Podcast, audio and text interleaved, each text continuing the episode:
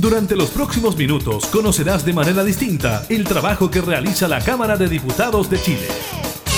Comienza La Cámara en la Radio, con la conducción de la periodista Gabriela Núñez, en Radio Cámara de Diputados de Chile. La Cámara en la Radio.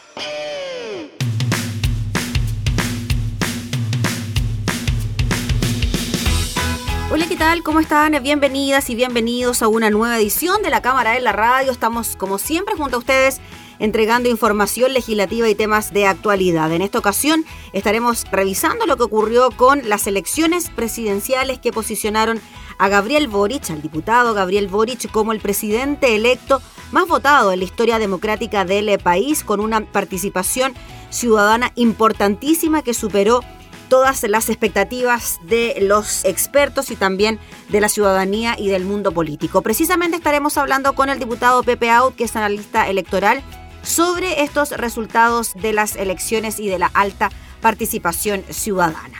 También estaremos contando sobre el llamado de los expertos a reforzar la vacunación ante la llegada de nuevas variantes, también de los principales síntomas de la cepa Omicron de COVID-19 y de las nuevas medidas de refuerzo de las fronteras de nuestro país. Iniciamos la cámara en la radio.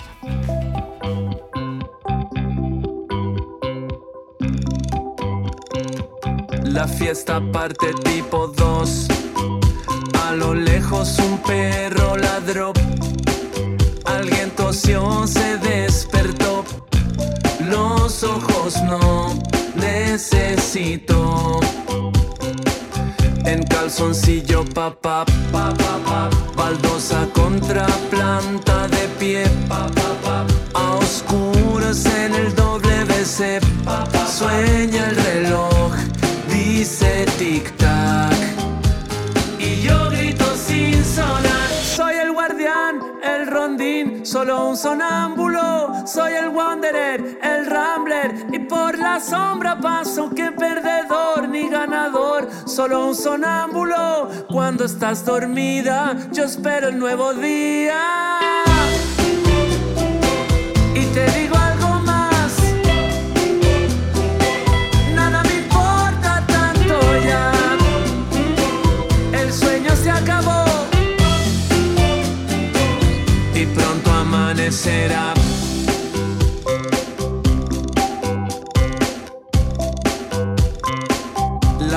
Brilla en 3D, en 4K, en 5G,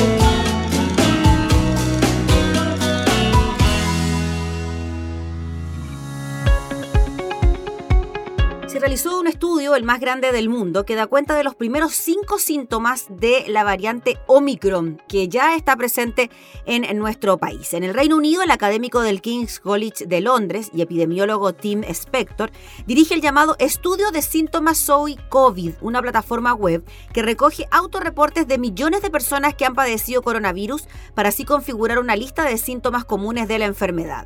Solo hasta junio, al menos 4,6 millones de británicos habían compartido sus malestares, lo que sin embargo han ido mutando, tal como las mismas variantes del coronavirus.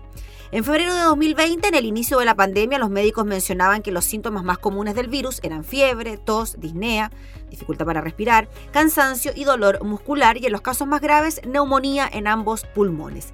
Pero luego se sumaron otros más, algunos de ellos poco frecuentes para ser una enfermedad respiratoria como diarreas, anosmia, que es la pérdida del sentido del olfato, y disgeusia, que es la pérdida del sentido del gusto. Y con la erupción de la variante Delta, los reportes mostraron que algunos síntomas típicos de cuadros respiratorios altos, como la congestión nasal y el dolor de garganta, son también señales propias de un cuadro de COVID-19, la enfermedad producida por el virus SARS-CoV-2. Ahora, con la erupción de Omicron, el estudio SOI COVID confirmó los primeros cinco síntomas característicos de este nuevo linaje del SARS-CoV-2.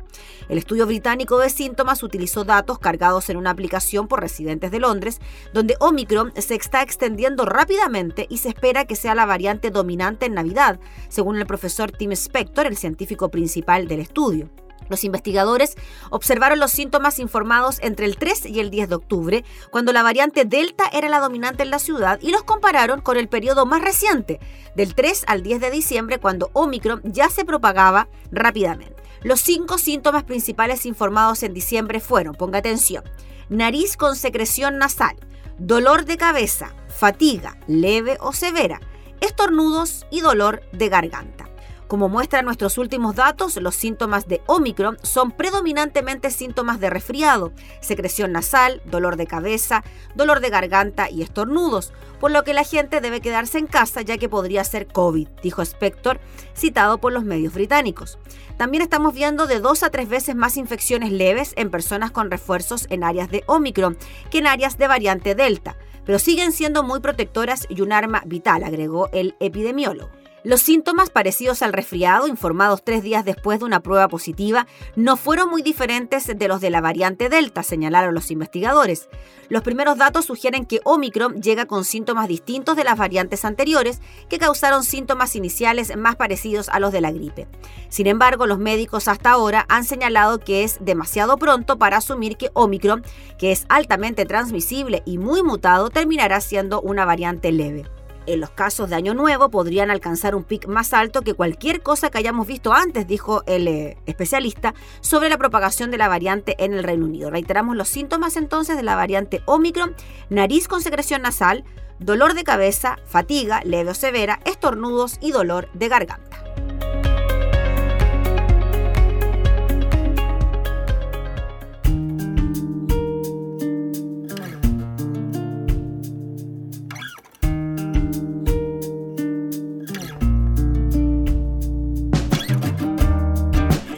Descansar y despertar mucho mejor.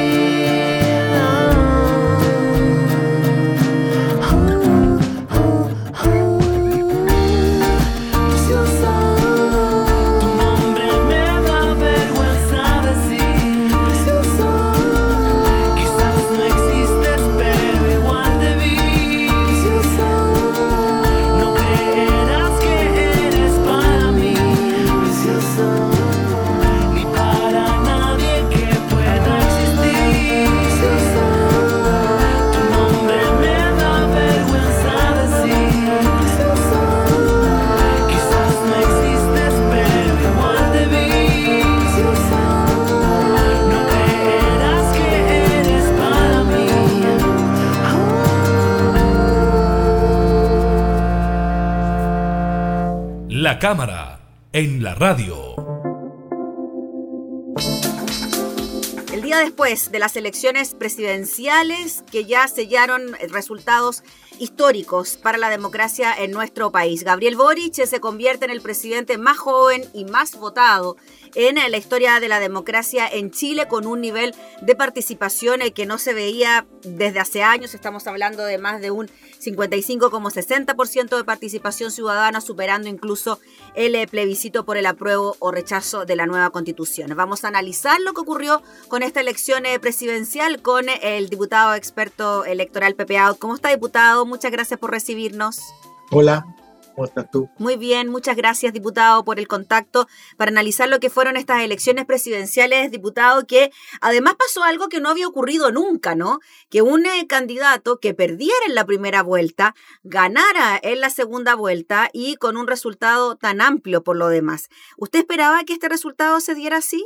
Yo esperaba un, un triunfo categórico, claro, amplio de Gabriel Boric eh, nunca tan amplio como el que ocurrió y sobre todo nunca tan amplia la participación. Yo esperaba naturalmente que hubiera más votantes en la segunda vuelta que en la primera y que se empinara hacia lo que había sido la participación del plebiscito.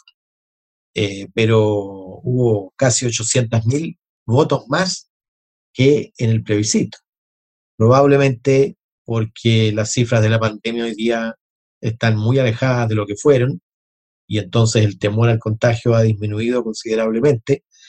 También por la presencia de dos candidatos que eh, generaban movilización adversa, es decir, hubo gente que se movilizó para votar contra Cast, seguramente gente que se movilizó para votar contra eh, Boris. Y, y luego porque Boris logró, creo yo, conectar con el sentimiento y los anhelos de su generación y de las generaciones inmediatamente inferiores. Es decir, lo que se observa en la elección, y ya tendremos los datos en los próximos meses, es que se confirmó y se profundizó incluso el sobresalto de participación en el tramo que va de los 18 a los 34 años, que tuvieron en el plebiscito y en las elecciones sucesivas una tasa de participación mucho más alta que los de mayores de 60. Yo creo que aun cuando probablemente se recuperó la tasa de participación de los 60 en alguna medida, yo creo que aumentó aún más la participación joven motivada por la presencia de José Antonio Cas en la papeleta. Y esto porque quizás la figura de José Antonio Cas representaba cierto conservadurismo dentro de lo que era su posición eh, política, valórica. Claro, él, él de alguna manera reintrodujo en la, la disputa electoral el eje del sí y el no, el eje del pinochetismo versus el anti-pinochetismo. Eh, y ese eje obviamente es un eje eh, que condena a la derrota. ¿ah?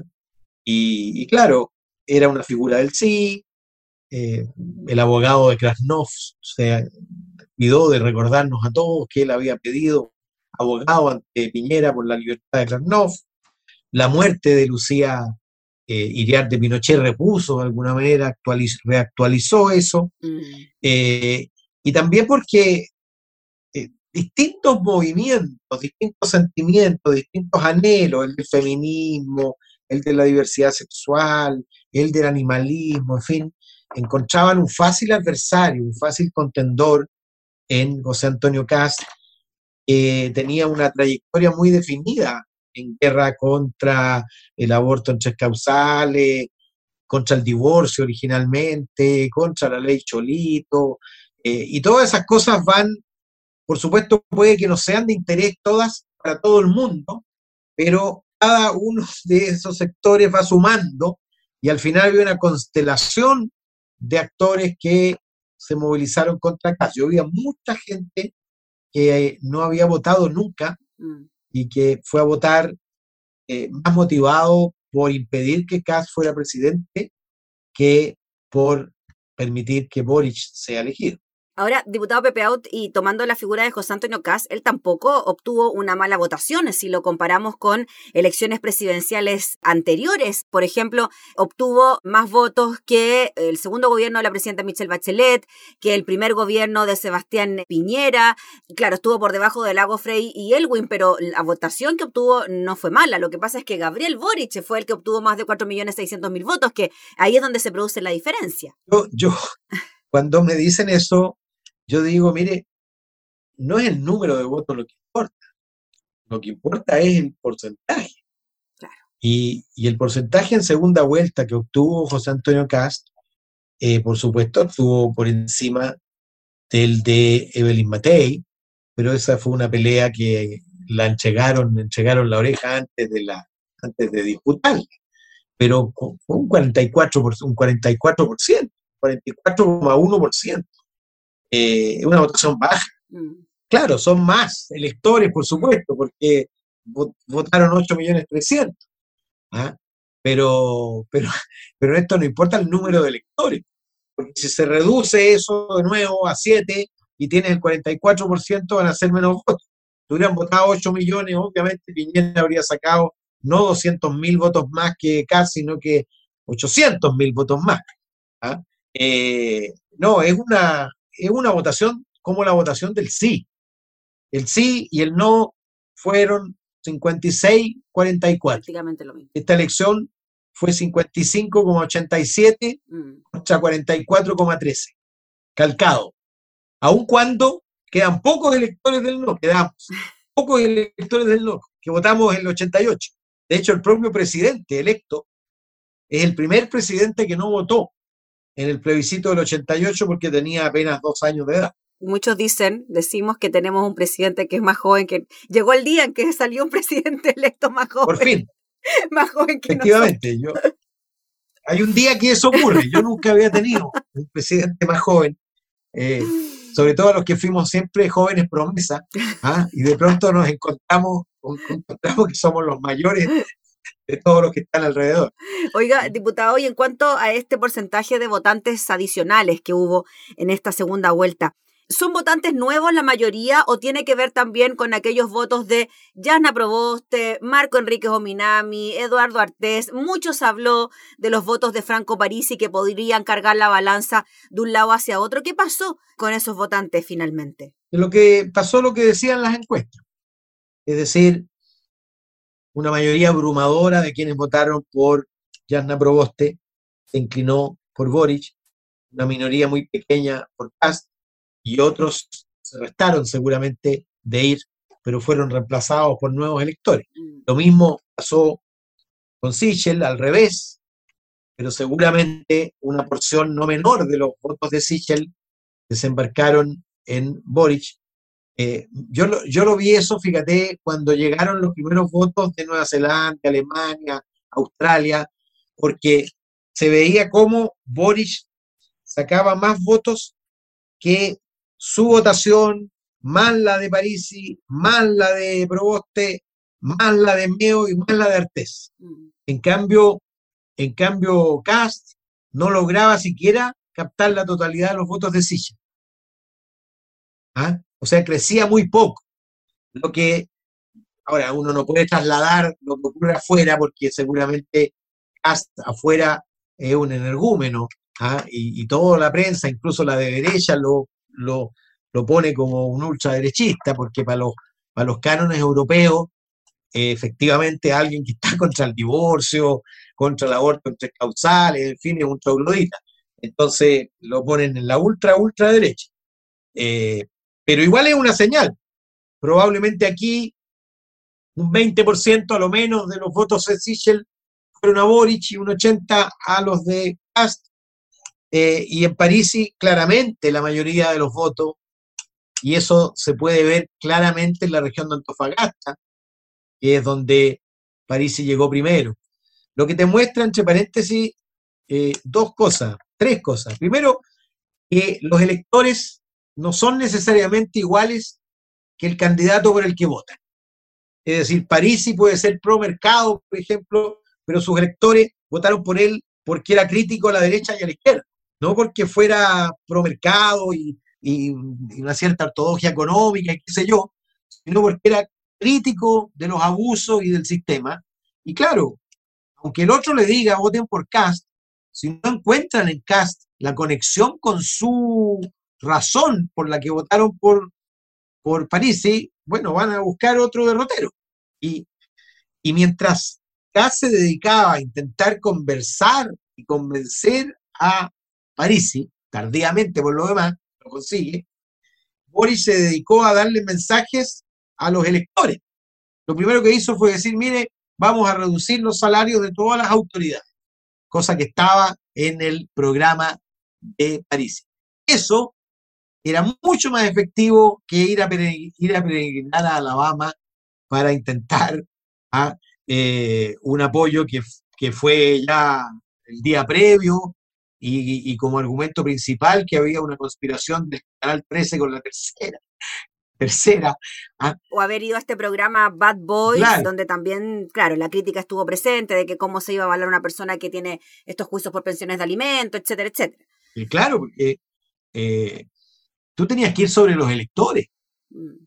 no convertir en factotum de la elección a alguien que está y que no podía venir a Chile porque si no, no iba a poder salir después. Diputado, ¿y la mm, participación de las mujeres en estas dos segundas vueltas, de Iskia Siches en el comando de Boric, de Paula Daza en el comando de CAS, de la propia Evelyn Matei también, ¿tuvieron alguna injerencia adicional en los resultados? Yo creo que eh, injerencia en el sentido de que se neutralizaron mutuamente y por lo tanto no movieron la aguja que eh, existió en primera vuelta y que marcaba muy bien las encuestas, que que Boris ganaba con muchísima claridad en las mujeres y empataba o ganaba levemente en hombres. ¿ah? Y esa distancia eh, de las mujeres con el candidato Kass tenía que ver con su trayectoria y con su identidad y con una sucesión de errores por lo demás, eh, la eliminación del Ministerio de Mujer, la proclamada y después corregida eliminación del Ministerio de Mujer, Mm. la distinción entre mujeres casadas y no casadas, para no hablar de Kaiser y sus eh, declaraciones, en fin, eh, yo creo que él estaba, estaba muy a contracorriente del sentimiento mayoritario de las mujeres que por supuesto vieron en el divorcio una conquista y él se opuso terminantemente, vieron en el aborto en tres causales una conquista, un avance civilizatorio, vieron en la ley de identidad de género un avance significativo, todas ellas contra José Antonio Caz, que no fue un extra en la pelea contra, sino que fue protagonista en esa pelea. En consecuencia, decirle después, hoy día, a las mujeres que en realidad comprende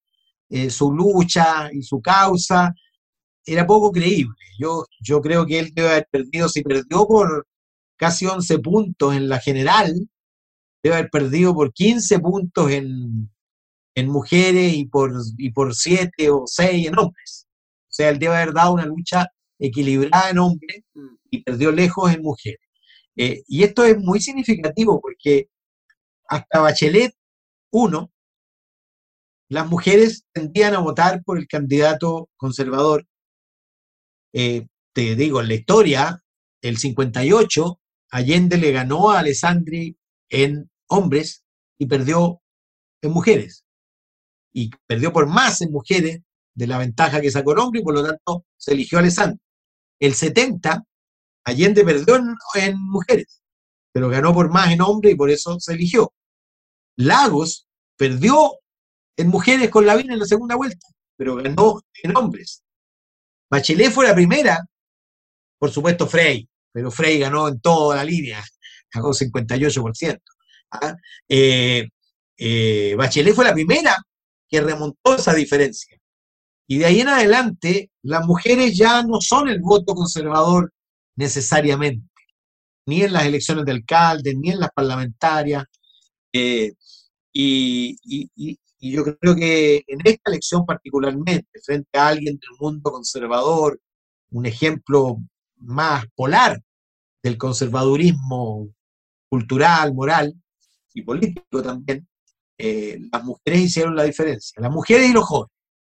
Esos son los dos factores decisivos del triunfo de Gabriel Boric sobre José Antonio Cast. Claro, y ahí el movimiento feminista claramente tiene una trascendencia y una importancia relevante a la hora de que las mujeres también hayan aportado con su voto al comando de Gabriel Boric. Claro, tú me decías Paula Daza y, y Schiasiche. Mm, yo creo que tenían envergaduras distintas, porque Paula Daza, muy respetada, muy querida, pero específicamente por su gestión en salud. salud. De hecho, ella no ejerció de, de vocera ni de conductora. En cambio, eh, con Isque Asiche se produjo algo inédito en la campaña chilena. Yo no lo había visto. Es una especie de dupla presidencial. Eran como dos candidatos, ¿no? Que se movían en forma Tenías dos paralela. candidatos Sí. simultáneamente eh, movilizando similar cantidad de personas en las plazas Mm, en las plazas de Chile, una especie de Kamala Harris y Joe Biden, ¿ah? Eh, una dupla político-electoral. Eh, y, y ella además mostró, mostró capacidades que no había visibilizado, de gestión política, de, de pensamiento estratégico, de diseño, de saber decir la palabra adecuada en el momento adecuado. No tiene el mismo rol mm. te diría yo. Y, y lo de lo de Paula Daza además tuvo un componente adicional que surgió de una equivocación, porque ella declara que va a ir prácticamente en comisión de servicio desde el gobierno Como prestaba. y lo declara desde Cerro Castillo. Entonces, al final tiene un efecto de, ah, entonces Cas pasó a ser el candidato del gobierno y al frente tiene el candidato de toda la oposición. Porque mientras Boris reclutaba desde el Partido Humanista, los Verdes, hasta la democracia cristiana, eh, el otro recibía su apoyo principal desde el gobierno. Eh, Raúl Figueroa, que no era un ministro muy popular, le dio su respaldo. Eh, faltó solo que Piñera le pusiera la lápida. Pero nadie dudaba, por supuesto, que Sebastián Piñera iba a votar por José Antonio Cast. Diputado Pepe Out, en cuanto a los actos republicanos, como se le denominan, todo lo que pasó post el triunfo de Gabriel Boric, esto de que José Antonio Caz lo llamara, que fuera a su comando, que se reuniera con él, la llamada que ya no es por teléfono fijo entre el presidente electo y el presidente saliente, sino que se hace por Zoom. Bueno, la celebración multitudinaria, una gran celebración, sin desmanes, sin incidentes, en el centro de Santiago y en distintos puntos del país. Hoy tuvimos a Gabriel Boric en la moneda, recorriendo el palacio, reuniéndose con el presidente Piñera. ¿Qué le parece a usted esa seguidilla de actos que de alguna manera quizás pueden entregarle cierta tranquilidad a aquel votante que optó por la figura de Gabriel Boric, no tan convencido, ¿ah? porque quizás podría representar a una, a una parte media extrema izquierda, etcétera, apoyado por el Partido Comunista? ¿Son ciertas señales de tranquilidad también para ese electorado? Absolutamente, y no solo para ese electorado, sino para el conjunto del país, porque Mm, porque había mucha duda además respecto de si este joven candidato que llegó en blue jeans y desgreñado el primer día a jurar, ¿ah? a diferencia de Jackson que llegó con su terno, eh, eh, ha hecho su camino, ha hecho su camino y se convirtió en un candidato que de pronto todo el mundo lo empieza a ver como presidente. Él mismo se empieza a ver a sí mismo como presidente. Y cuando tú empiezas a poner la camiseta del rol de presidente, obviamente tienes que cumplir los ritos republicanos, tener la grandeza y la altura suficiente como para dejar atrás la rencilla. Fíjate que lo que más me llamó la atención fue su imitación de un gesto que había tenido Patricio Elwin en el Estadio Nacional cuando llama a la reconciliación entre civiles y militares, recibe la pifia generalizada y dice sí, civiles y militares.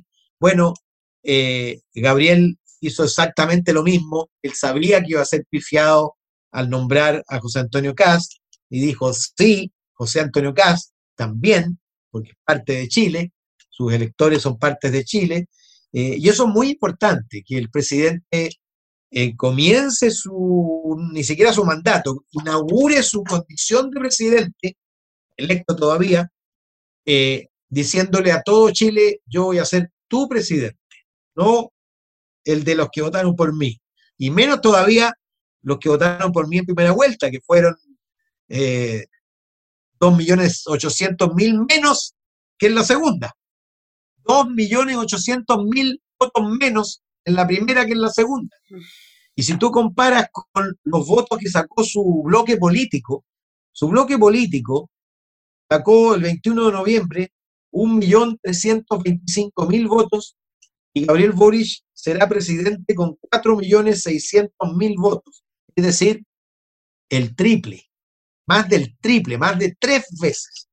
Y eso entonces le da el poder, la libertad para definir el rumbo del país, para salir de la trinchera, constituir un equipo amplio, buscar alianzas de mayoría para poder aprobar su proyecto en el, en el Senado y en la Cámara, eh, poder conversar con los del frente, porque va a tener que conversar con los del frente para conseguir todos sus votos, o a lo menos algunos de sus votos, para las iniciativas. Significa que va a tener que modificar iniciativas para encontrar acuerdos. Eh, y esta historia de no se moverá un milímetro El programa. el programa, por supuesto que queda completamente obsoleta y, y- y superado por los acontecimientos. Va a ser difícil lidiar con las expectativas de estos 4.600.000 votos, diputado, por lo que usted mismo decía, ¿no? No hay mayoría tampoco en el Congreso de un lado ni del otro. Va a estar difícil esa tarea, quizás. Se puede llegar a acuerdo, hay un respaldo de votos que sí lo tiene, que sí lo acreditan, pero claro, quizás puede haber mucha expectativa de lo que puede llegar a pasar en estos cuatro años con un proceso constitucional también de por medio, ¿no? Claro, pero mira, primero lo salva el gobierno de Gabriel Boric, va a, a tener una relevancia histórica, primero porque va a ser el presidente de la nueva constitución. Mm. Y eso ya, eso ya es algo que te deja en. El presidente Piñera quiso marcar su gobierno al final con algo que no era de él, ni era de su bloque político, que es el matrimonio igualitario, que es de lo que nos vamos a acordar en 10 años más. ¿ah? A pesar de que no estaba en su programa, a pesar de que la UDI no quería, pero él buscó asociarse a eso, como el postnatal, en fin, de seis meses. Eh, yo creo que Gabriel va a firmar la nueva constitución. Y eso va a hacer además que él va a trabajar para favorecer que haya dos tercios para un texto razonable que fuera sea aprobado por amplísima mayoría. Eh, y eso es lo primero. Lo segundo que obviamente él va a tener que establecer prioridades. ¿Mm? ¿Y qué prioridades va a hacer? Bueno, las que tengan más respaldo popular. Es muy difícil que tú apruebes en un Congreso equilibrado medidas que son impopulares. Y por lo tanto, él debiera comenzar por aquellas que tienen respaldo popular. Se habla, por ejemplo, de las listas de espera. Lo mencionó, entiendo, Giorgio Jackson o Gabriel el Boric en algún momento de, de reducir las listas de espera, que quizás eso puede ser algo que concite cierto apoyo. Como una de las primeras medidas, digamos. Claro, y eso puede no necesitar, Mm, Sí, son solo medidas administrativas, claro. hay cosas que no necesitan necesariamente ley. Tú puedes hacer por las vías administrativas modificaciones relevantes en esta, en esa materia, pero tampoco son cosas que se resuelven con, ah, con un chasquido de, de dedo, ah, ni nombrando una persona, ni diciéndole como le dijo Lagos a Bachelet, ¿te acuerdas? Ah, me reduce las colas en seis meses y si no se va, ah, eh, la vamos a evaluar. Eh, pero claro, algo se puede hacer en esa materia. Pero fíjate que la gente es más, es más sabia de lo que parece. Mm, Ahora, al mismo tiempo, eh, la gente le da menos eh, luna de miel y tiempo de espera a sus gobernantes. Y obviamente, eh, si tú tienes 55,87% de los votos ese día, este día, es muy probable que ese día sea recordado como el momento en que Gabriel Boric es más querido. Antes y después. eh, porque el ejercicio gubernamental, como le dijo Piñera en la conversación, Mm, Ah, tómese una foto antes de entrar y tómese una foto después, porque, porque es duro. Además, digamos las cosas como son, mm, más duro de lo normal, por condiciones económicas, por coyuntura internacional, eh, por, porque tenemos un desbalance fiscal y hay que apretarse el cinturón o por lo menos planificar la reducción de eso para que no nos ahoguen, nos asfixien los intereses, eh, y al mismo tiempo tienes que resolver los problemas sociales, tienes que hacer reformas tributarias, pero ojalá no afectando el potencial de crecimiento. No, la tarea es difícil, ¿ah? sin duda. Eh, pero, pero yo creo que Chile eligió entre los dos el que estaba más capacitado para articular consensos y liderar acuerdos de mayoría para reformas. Diputado, y con esto ya terminamos. ¿Cómo debería ser el gabinete de Gabriel Boric? Mira, a mi juicio debiera ser en primer lugar paritario, debiera ser predominantemente sub 40 o sub 50. Yo no metería veteranos ¿ah? de la política. Creo que es innecesario. Este es un nuevo ciclo. Eh, por supuesto, puedes tenerlos en segunda fila, en tercera fila, en cuarta fila, pero me refiero a los protagonistas. Yo haría un equipo más bien de menores de 50 años, de todas maneras, todos los ministerios, igual número de hombres y mujeres, eh, gente, por supuesto, de todos sus partidos, de su bloque, pero también gente independiente y, y de partidos distintos a su bloque, mostrando ampliación de su, de su base de apoyo.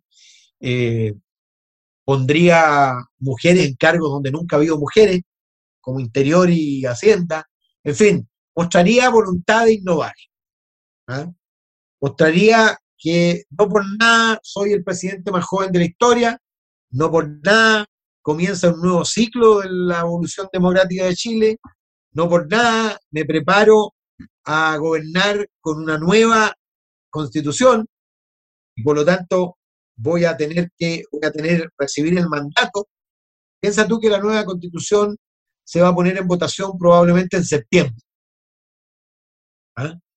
Eh, entre paréntesis, puede haber un gabinete hasta septiembre y un gabinete después de septiembre, porque hay convencionales que perfectamente podrían caber en un, en un gabinete ministerial de Gabriel Boric. ¿ah? Eh, pero, pero sobre todo porque lo que venga después de la convención va a estar marcada por la necesidad de adaptar las políticas públicas y el sistema jurídico legal a las disposiciones de la nueva constitución. Porque, eh, dicho en metáfora, la constitución es poesía, las leyes es la prosa, la manera de traducir la poesía en hechos concretos y por lo tanto la constitución dirá determinadas cosas, eso implicará hacer determinadas reformas legales que las tiene que hacer el Congreso. Y por lo tanto, si tú quieres, la principal tarea del gobierno de Gabriel Boric va a ser adaptar todo el aparato de políticas públicas y de leyes a las disposiciones de la nueva constitución. Tarea no menor. Harta tarea por delante, diputado. Le agradecemos enormemente por... Durará más de un gobierno, seguramente. Bueno, hay que ver también cómo se proyecta. Bueno, estamos ni siquiera partiendo esto, así que queda harto camino por recorrer para ver qué pasará después. Diputado, le agradecemos enormemente por su tiempo para hacer este análisis detallado de lo que ocurrió con las elecciones presidenciales. Que Gracias. esté muy bien, cuídese. Chao, chao. Chao, cuídate tú. ¿eh? Gracias. Era el diputado Pepe Out haciendo un análisis entonces de esta segunda vuelta presidencial.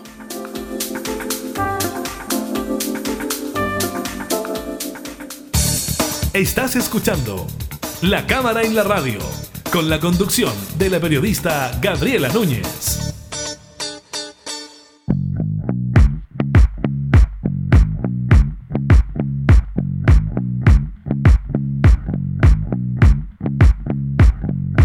Hey, ya es de noche. Arde toda la ciudad. Cierra la puerta y desátame. Tú sabes que hay que tocar.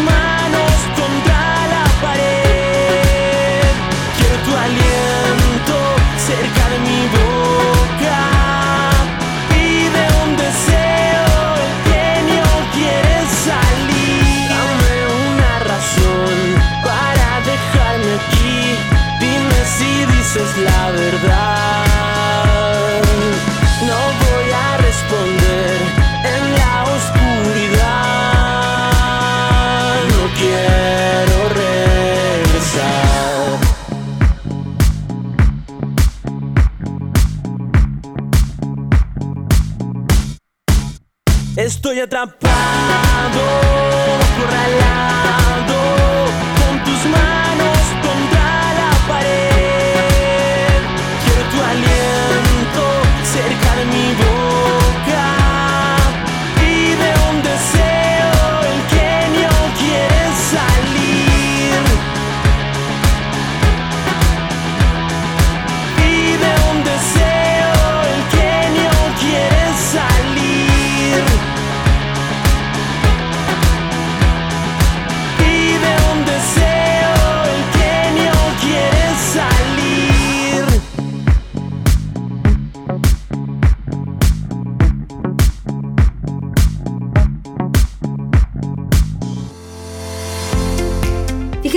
materia de salud, los expertos están solicitando al nuevo gobierno fortalecer la vacunación ante la variante del COVID. Ya estábamos hablando entonces de los síntomas de la variante Omicron, pero ahora también se habla de cuáles son las medidas para enfrentar la llegada de esta variante a nuestro país. Los últimos 21 meses, la agenda y la vida de los chilenos ha estado marcada por la pandemia del coronavirus. Más de 1.791.000 personas se han contagiado en el país y casi 38.000 han fallecido.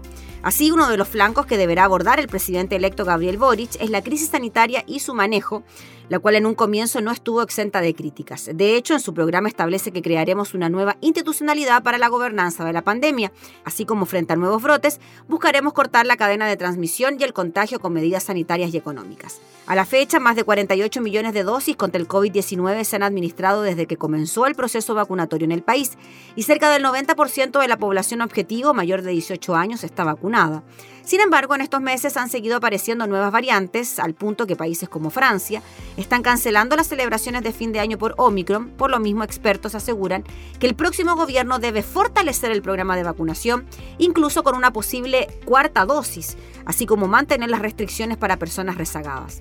El experto en epidemiología de la Universidad de Chile, Gabriel Cavada, afirma que el futuro gobierno deberá mantener e intensificar el programa de vacunación, porque ese es el principal eje para poder amortiguar los efectos de la pandemia. En esa línea asegura que muy probablemente va a haber una vacuna de refuerzo a fines de febrero, una cuarta pero muy probablemente nos vamos a tener que acostumbrar por lo menos unos dos años más a tener un plan de vacunación contra el COVID como el que tuvimos este año. Asimismo, Cavada postula que el futuro presidente y quien sea que asuma el Ministerio de Salud deberá hacerse cargo de un llamado que hizo la Organización Mundial de la Salud sobre generar al interior de los países agencias que puedan hacerse cargo más integralmente de la administración de este tipo de catástrofes sanitarias. En tanto, el director del Instituto de Salud Pública de la Universidad Andrés Bello, Héctor Sánchez, asegura que se debe abordar la situación de los rezagados y en ese sentido es primordial que se hagan incentivos positivos e incluso negativos para que en definitiva las personas se vacunen, como la exigencia en lugares públicos del pase de movilidad. También propone que se acerque la vacuna a los domicilios de las personas y una estrategia comunicacional efectiva para que la gente se vacune. La presidenta del Comité Asesores de Vacunación e Inmunizaciones CABEI, Janet Davanche, asegura que la pandemia continúa presentando una situación incierta. Aprendimos que tenemos un fenómeno que no habíamos visualizado en otras enfermedades infecciosas, que es el COVID crónico. En ese contexto todavía no conocemos bien su real magnitud, cuánto va a ser la carga que le va a provocar al sistema sanitario o el costo. Y en esa línea dice que en comparación a la gestión de este gobierno, habría que mejorar la instalación de la noción de riesgo con una mejor comunicación de parte de la autoridad sanitaria.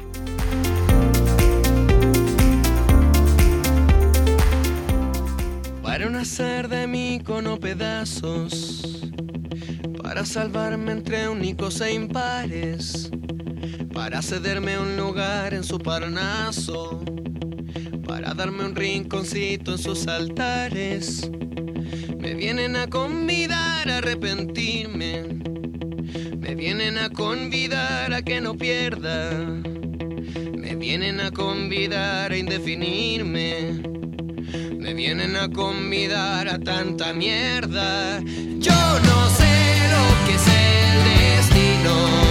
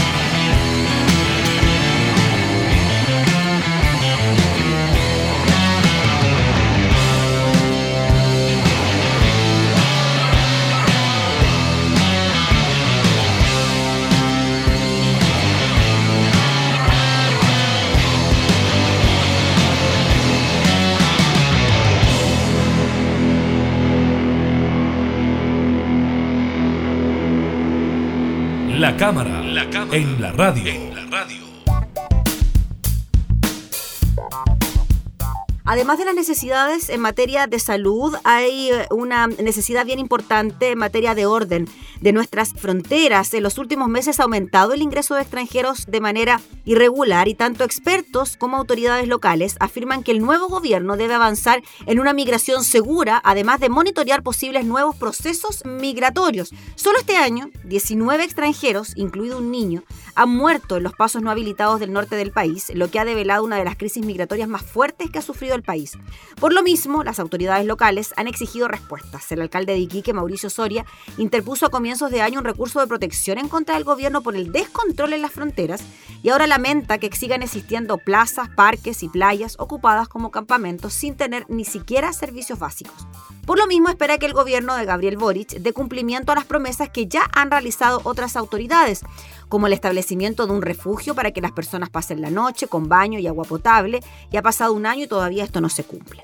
De hecho, la vocera del Servicio Jesuita Migrantes, Waleska Ureta, asegura que el desafío para la nueva administración tendrá que ver con generar las condiciones para una migración segura, ordenada y regular. Agrega que espera que el gobierno de Boric responda desde el enfoque de derechos para recibir a quienes viven huyendo de situaciones tan críticas y dramáticas en sus países de origen, haciendo énfasis en las protecciones de carácter diplomático, entre ellas la condición de refugiado para migrantes. Sobre ese punto coincide la doctora en Ciencias Políticas de la Universidad Católica, Olaya Grau. Una de las herramientas que se podría implementar tiene que ver con la condición de refugiado, que este gobierno ha cerrado las puertas y no ha dado la posibilidad alguna de que los venezolanos puedan entrar a nuestro país a propósito de las convenciones y la condición de refugio al que nuestro país ha adherido. En tanto, la doctora en Sociología de la Universidad Alberto Hurtado, Carolina Stefoni, asegura que el tema migratorio requiere propuestas de corto, mediano y largo plazo, además de un constante monitoreo que tome el pulso si es que hay nuevos procesos migratorios de otros grupos, además de la pronta puesta en marcha de la ley de migraciones. Recordemos que el escenario de Ollagüe es uno de los lugares donde llegan los migrantes de manera irregular. El presidente electo Gabriel Boric propuso en su programa, entre otros, la creación de un registro nacional de migrantes, así como una política de migración segura.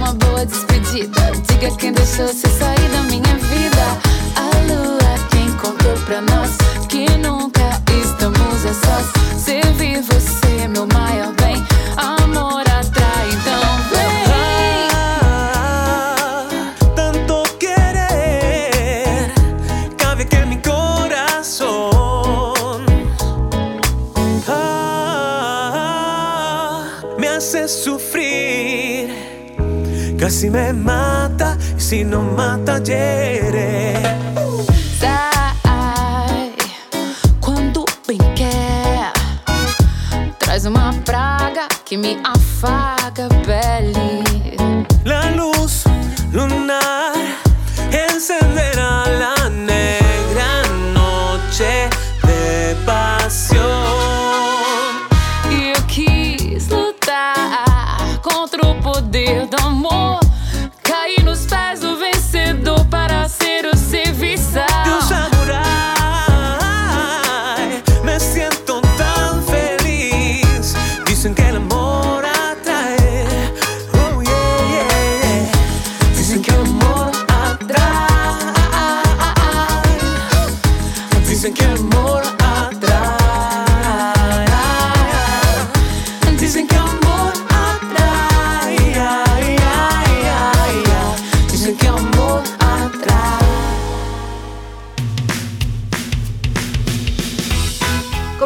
Despedir el programa del día de hoy, agradeciéndole por estar junto a nosotros, invitándolos como siempre a seguir escuchándonos en todas nuestras plataformas digitales, radiocámara.cl, Spotify y radios en Alianza. Nosotros nos volvemos a reencontrar prontamente. Que esté muy bien. Hasta entonces. Hemos presentado La Cámara y la Radio. Una mirada amena a la agenda de trabajo de los diputados. La Cámara y la Radio. Con la conducción de la periodista Gabriela Núñez. Información, música y actualidad. En Radio Cámara de Diputados de Chile. Acercando las leyes.